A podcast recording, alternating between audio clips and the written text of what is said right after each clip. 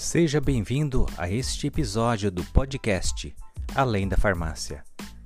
Capítulo 001 O conceito de saúde definido pela OMS é amplo e não se restringe apenas à ausência de enfermidades, sendo um estado de completo bem-estar físico, mental e social, e não apenas a ausência de afecções e enfermidades. Portanto, ao meu ver, ter saúde é muito mais do que ausência de doença, que você possa achar as siglas no CID, Código Internacional de Doenças, mas um conjunto de fatores. O ser humano é complexo e precisa estar equilibrado, ou seja, em homeostase em diversas facetas do seu ser.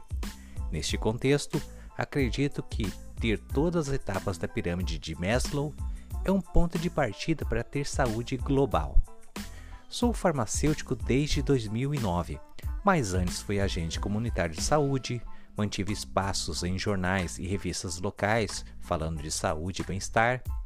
Quando tive acesso a computadores e internet e as redes sociais, sempre que podia era um comunicador sobre temas relacionados à saúde, bem-estar e informações que ajudassem as pessoas a diminuir suas dores, controlar suas doenças.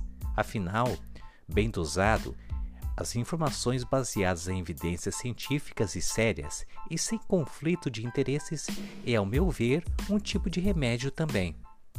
Já tive blogs, outros canais no YouTube e hoje, mesmo com meu tempo quase cheio por conta da minha profissão, que nos últimos anos migrou para o serviço público, mais especificamente no laboratório do setor de hematologia, o meu gosto por ser comunicador, mesmo que amador, ainda está afiado.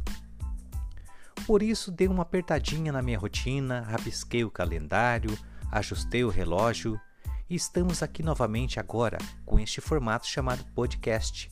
Formato interessante, que lembra levemente o rádio e suas entrevistas, enquetes e discussões com convidados especiais. Como o meu canal no YouTube se chama Além da Farmácia, já deixo claro que irei alimentar os podcasts com assuntos que vão além da farmácia e medicamentos, mas sim muito mais amplo e complexo. Pois, como disse no começo, o ser humano precisa muito mais do que saneamento básico, alimentação e ausência de doenças para ser considerado saudável. Sou um profissional da saúde. No Brasil, temos reconhecidos, até no momento, da confecção desse podcast, segundo o CBO, Classificação Brasileira de Ocupações, 38 profissões da saúde, na qual a farmácia está entre elas. Quando falamos de SUS, a lista de credenciados abrange mais de 70 profissões.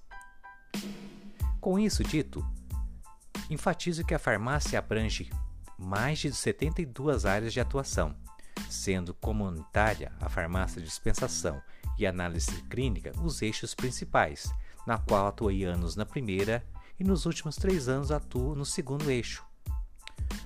Um momento ou outro podemos até mudar de área, mas ninguém deixa de ser farmacêutico. Por isso, enfatizo também que está no meu DNA esta paz inquieta de querer cuidar de gente e ajudar gente da maneira e jeito que posso.